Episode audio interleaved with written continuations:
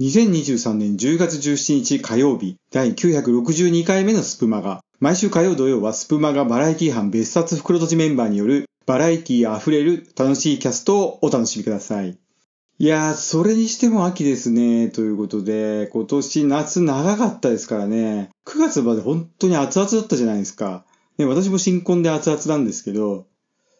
さ、まあ、それはさておいてですね。で、まあ、やっと涼しくなって、お店なんか行くと、いろんなところでね、ハロウィンのデコレーションとか、ハロウィン系のイベントとかね、なんかこう、やってたりするのを見ていてですね、やっとそういうのがね、最近しっくりくるようになったんですよ。涼しくなってきてね。まあ、そんな中ですよ。この間、ニトリに行ったらですね、なんともニトリは、クリスマスツリーとかね、クリスマスデコレーション、あとサンタコスとか置いてあったんですよ。もうだからね、多分ね、ニトリの中ではハロウィンっていうものは存在しないんですよ、きっとね。で、まあ結構大きなニトリだからか知らないんですけど、確か真っ赤なサンタコスも置いてあったんですよね。だあれは売り物じゃなくて飾りなのかな？ニトリって服とか売らないですよね。おや、ここはドンキホーテか？とかね、勘違いしそうになりましたが、まあ、今年は家で私がトナカイになってサンタコスプレイをしないといけないんですかね。いつでも君に寄り添い素敵な気になるようにページをめくれば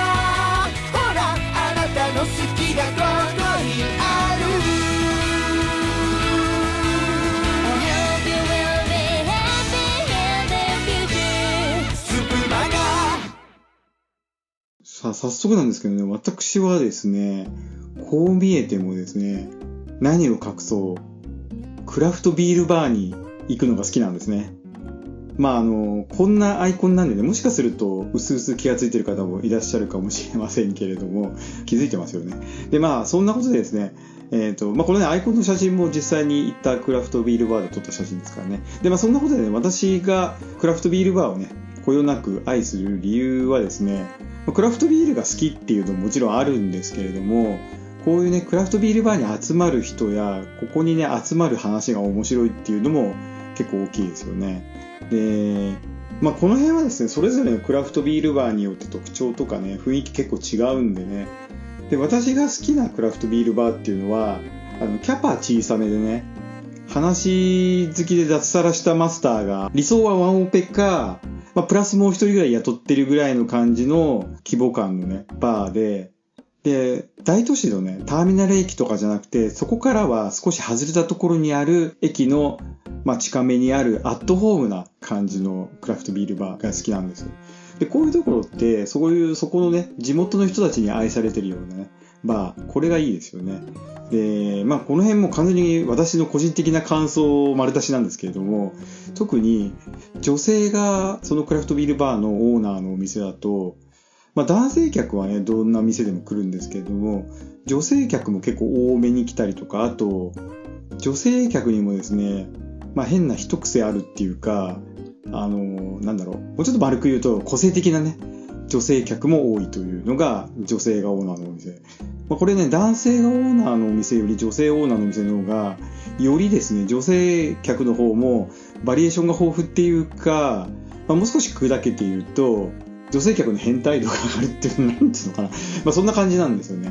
で、こういうとこに来るお客さんって、まあいくつか典型的なパターンの人があるんですけど、例えばね、あの、人の話に必ずマウント取ってくる人とかね、えーなんかこの、こういう店行ったよって話する、いやそこより美味しい焼肉屋さん知ってますよとか、こういう芸能人にたまたまだったって言ったら、で、私なんかね、妻夫木聡と夫婦一緒に飲みに行ったことあるんですよとか、でこんな風に体鍛えてますけど、え私、体脂肪率3%の男と付き合ったことありますよとか、もういちいち被せてくる人とかいますけど、まあまあそういう人もいますし、あとこういうところで、まあレアですけど、たまにいるタイプはですね、あの、なんて言うんだろうな、これ。難しいんで、言い方が難しいな。えっとね、ちょっと角丸めて喋ると、なんだろう、こう、うんと、妙齢の魔性系のね、女性なんですよね。こういう方がたまにいてですね。で、こういう人って群れないで行動するんで、本当にたまにふらーっと一人でやってくるんですよ。この妙齢魔性系ちゃんはね。で、おもむろにですね、自分の最近の男との遍歴をずっと語るというね。あの、こっちが特に聞いてないの求めてないのに、なぜか自分からね、男とのね、こう恋愛模様とかをね、語り出すっていう。で、まあそういう人はね、独身の場合とか、バツイチの場合とか、まあ、いるんですけれども、最近ですね、あの、私、まあ、今年の春結婚して引っ越して、で、その後、えー行くようになったクラフトビールバーで、こう、1、2ヶ月に1回ぐらい会うですね、妙齢魔性系のですね、女性はですね、結婚はしていて、息子がもう大学生。でも結婚してるんだけど、なんかね、同居してないんですね、多分ね、旦那さんとは。どう考えても話聞いてる限り別居している。息子とは一緒に暮らしてんのかたまに息子が帰ってくるのかわかんないけど旦那の話ほぼ出てこないので多分旦那とは一緒に暮らしてないけど東京のベイエリアのタワマンの40何階に住んでるっていうね、なんか非常に、まあ、不思議なこのですね、妙齢魔性系の女性が、なぜかクラフトビールバーで、私、この間会って3回目かな、なんですけれども、でこの人はですね、なんか、とにかくですね、この間の10月3連休ありましたよね、スポーツの日入れた。で、そこで、なんか山梨の方に、ある一流企業での男の子と、30ちょいぐらいの男の子と、まあ、3連休ちょっと遊びに行ったと。泊まりがけでね。で、今回はそこで、もう何回もその男の子と泊まりで出かけてるから、そろそろ夜、も夜もしかすると、なんかあるかもしれないとか言うわけですよ。ね、私はちょっとよくわかんないですけどね。だけど、なかなか彼の方が食いついてこないいうことをなんかずっと飲みながらマスターに話しながら、その時は女性のマスターと、その魔性系のお姉さんと、ちょっと離れて私がカウンターに座ってて、まあその魔性系の女性もカウンターに座ってたんですけど、っていう感じで、まあお店にその私入れて3人しかいなかったなんとなくですね、その話を一緒に聞く流れになってしまってね、私はもうとにかく聞いてました。なんかあんまりちょっとその話に絡みたくないんでね、まあどっかの国の首相並みに聞く力をね、全身に発揮してですね、もうあの、一生懸命聞いてね、もう、ハイズノートを取らんばかりの勢いでもう、ひたすら飲んで聞いてたんですけれども、まあ、とにかく、その男の子とも、5、6回ね、泊まりに出かけてからそろそろなんかあってもいいんじゃないかみたいな。はい、もうなんか、不倫とか、そういう概念は多分そこの、まあ、証券お姉さんの世界ではないみたいなんですけど、ちょっともうよくわかんないですね、その辺ね。だけどなかなか食いついてこないみたいな話をして、まあ、しかもその人はね、なんかどうも、24ぐらいの別の男がいるみたいで、ただその人は、某ね、球技のプロリーグ、あの、球技っていうのはそんなメジャーな球技じゃないんで、っていうと、まあ野球とサッカーは除外されると思うんですけど、まあそれ以外の球技のプロリーグの選手っていうと、なんかだんだん限られて、なんかね、その B リーグとか T リーグとか V リーグとかいろいろありますけど、まあまあなんかそんな感じのね、そういう、そこのせん、どっかのリーグのチームの選手らしいんですけど、私は全然知らなかったですけど、後でその聞いた後ネットで調べましたけどね、確かにその人いましたけど、まあまあまあ、そのね、選手の24の選手のね、ともなんか、先月沖縄行ったとか言ってた。で、ただ、基本的にその人はやっぱり土日は試合があるから、今はね。だからなかなか行けなくて、で、その10月の3連休に一流企業のね、30過ぎのことを言った後に、プロリーグのもうさらに若いこと。あ、ちなみにね、その女性は、年は聞いてないです。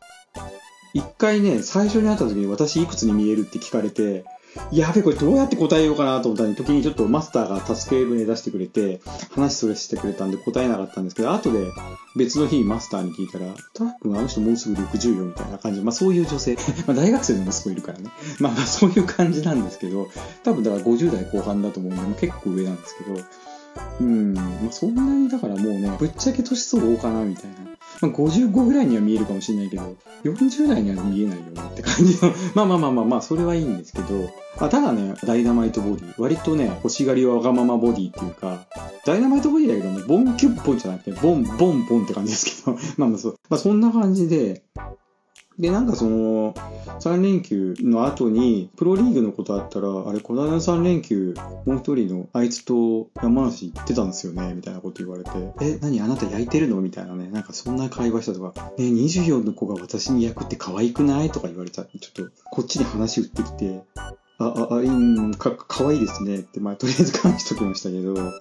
でもね、別になんか焼いてるって言っても私、もう一人の人と別にまだ一緒にホテル泊まってるだけで本当に何もしてないんだけど、言ってて。でも、その30過ぎの彼も、すごい私の体には興味あるみたいなのとか言ってくるわけですよ。あ、そうなんだっていう感じなんですけど、まあ、とりあえずね、飲みながら聞いたんですけど、でもね、なんか、その、男の子が夜私と二人でホテルの部屋にいるときに、私のね、顔見てるんじゃなくて、もっとね、私の体の方をずっと見てるのとか言うわけです。だ視線はすごい感じるから、視線をすごい感じるんだけど、これって夜 OK ってことなのかなとか、いちいちこっちになんか話を振ろうとしてくるんですけど、いや、知らねえよとか、そんなの聞くなよって感じなんですけど、うんまあ男ならね、ちょっとこう、女性の胸元に興味があるんですかねなんてちょっとこう、柔らかく言ってみようかなとね。まあそんなに振られるんでちょっと、まあ魅力的な女性見ると胸元とかつい視線がいっちゃうんですよねとかね。まあ言おうかなと思ったら、そのお姉さんがですね、やっぱり私の F カップに興味あるのかなとか急に言ってきて、えっと思って、いきなり、このまだ会って3回目で F カップとか言ってくる。あの、しかもこっち聞いてないですからね。あの、まあ3回目だからまず何カップかなんて絶対聞けないんですけど、なのでね、ちょっとこっちが勇気を振り絞って、いやーなんか、ね、あなたの胸元に興味あるんですかねって言おうとしたら、もう一気に向こうからアクセル全開で F カップって言ってきましたからね。だいぶびっくりしたんですけど、で、その私の、私の F カップに興味あるのかなって言われた瞬間に、私もついね、うっかり、もう本当に飲んでたんで気が緩んでたっていうのはあるんですけど、まあ、あの、そんな言い訳はさておき、そう言われた瞬間にその人の胸元やっぱ見ちゃったわけで、本当に F カップみたいな感じで、普段見てる感じ、そこまで大きいと思ってはなかった。あの、体全体が大きいから、ね、その胸だけ大きいとかじゃないんでね、もうそうそう。そんな風に見えなかったんで、つい胸元見ちゃったんだけど、そうしたら、ああやっぱり男ってそうなんだ、とかって、こう、下り顔でね、言ってくるんで、いやいや、だからその、急に F カップってさ、こっちが予想もしてないこと言ってきたら、つい見ちゃうじゃん、みたいな。ねえ。やっぱ私の F カップからフェロモン出てんのかな、みたいな。いや、とりあえず言われたから見ちゃっただけだよと思って、本当にね、もうその時パッとね、反射的に見ちゃうこのね、男の差がをね、こんだけ後悔したのはもう人生で初めてですね、本当に。まあそんな感じですね、その人がですね、まあなんか割と下ネタ好きっていうか、まあ今って例えば食欲の秋っていうじゃないですか。芸術の秋とかいろいろありますけど、まあその人に言わせてみれば、もうぶっちゃけこの季節って、風欲の秋じゃんっていう。あの、食欲の秋じゃなくて、風欲の秋じゃん。この、うーんっていうのはちょっとぼかしてますけど、あの、あれですね。いわゆる丸欲です、丸欲。えっ、と、立身弁に生と書いてあれですよ。はい。ちょっと平気で言う、丸欲の秋なんだから、もう、そんなに私の F カップが気になるならね、来ればいいじゃんと思うんだけど、なんか私のこの雰囲気が彼を遠慮させちゃってんのかなとかなんかぐじゅぐじゅ言ってきて、しかも全部疑問、もう必ず疑問系しちゃってる、遠慮しちゃってんのかなとか、私の雰囲気で萎縮させちゃってんのかなみたいな。全部こっちに聞いてくる感じで聞いてくるんですけど、それ全部自分で自己解決してくれって俺に聞かれてもわかんないよって、知らないよって感じなんですけど、本当に。もう好きな人同士で勝手にやってくださいって話なんですよね。だそんなね、30近いね、20いくつ違うんですよ。多分そう30ちょいのね、男の人と。で、あとその20、もう一人のそのプロリーグの24の彼とに関してはもう何？もうね、30以上違うわけだ。これどう？その人がなんか興味、なんかね、その30過ぎの彼との旅行にやきもち焼いてるから、そっちの方から先に求められちゃったらどうしようかなとか。一応私の主義として、私からは行かないの。だって私、旦那もいるし。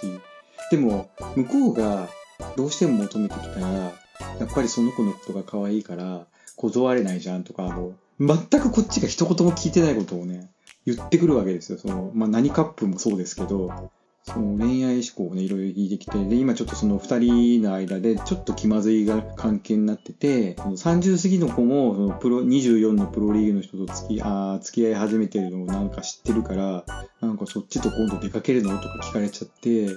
なんかどっちも可愛くて今、どうしようかなって。でもやっぱり求められても私、やっぱり律儀だから、付き合った順にしかできないとか言ってるんですけど、なんかそれの何が律儀かわかんないですけど、まあまあでもその人の中でそれは不倫じゃないのかもしれないけども、もうよくわかんないです、この倫理観の世界観が。なんで、私はなんか全部聞かれても、私にはちょっと答えられることは何もなかったっていう話なんですけど、この話をね、あの、私の奥さんに帰ってからすると、ああ、だからこれ、この間、この人とね、会ったの3回目ですけど、その間2回もは、まあそういう系の話、最初の1回がまずその30代のことの出会いの話があって、で、2回目の時は、その、プロリーグの24のことも付き合い始めたって話で、で、今回はその2人の間で揺れ動いてるって話なんで、でもその私の奥さんからするとこれ第3話なんですよ。えー、まあ今回その F カップって話が出たんで、ドラマ F っていうちょっと名付けてるんですけど、ドラマ F 第3話面白かったから、ちょっと第4話もまた聞いてきてね、みたいな話になって、まあ奥さんの中では、まあ下手なネットフリックスのドラマよりよっぽど面白いから、第4話聞いたら教えてね、とか言われてるんですけど、ちょっとあの、そのために別にクラフトビールバー行ってるわけじゃないというのはちょっと言っておきたいんですが、まあそんな感じでね、いろんなこう人間模様が交錯するクラフトビールバーが好きですっていう、何の話をしてるんだってちょっとね、ビールの秋とか食欲の秋って話をしたかったのね。まあ皆さんそれぞれ好きなものをね、めでる、楽しむのが秋はいいんじゃないでしょうか。ということでね、あと76個寝るとお正月、本日10月17日の隙間がいかがでしたでしょうか？えー、明日は水曜日、琴の葉図書館じゃなくて、えっと、水曜日のそ、水曜日のそうね、水曜のソワレ、音楽館が楽しい。あの、ちょっとこれ収録が土曜日なんでめっちゃになっちゃいました。はい、明日水曜日のはずです。ということで、明日もお楽しみに。それでは、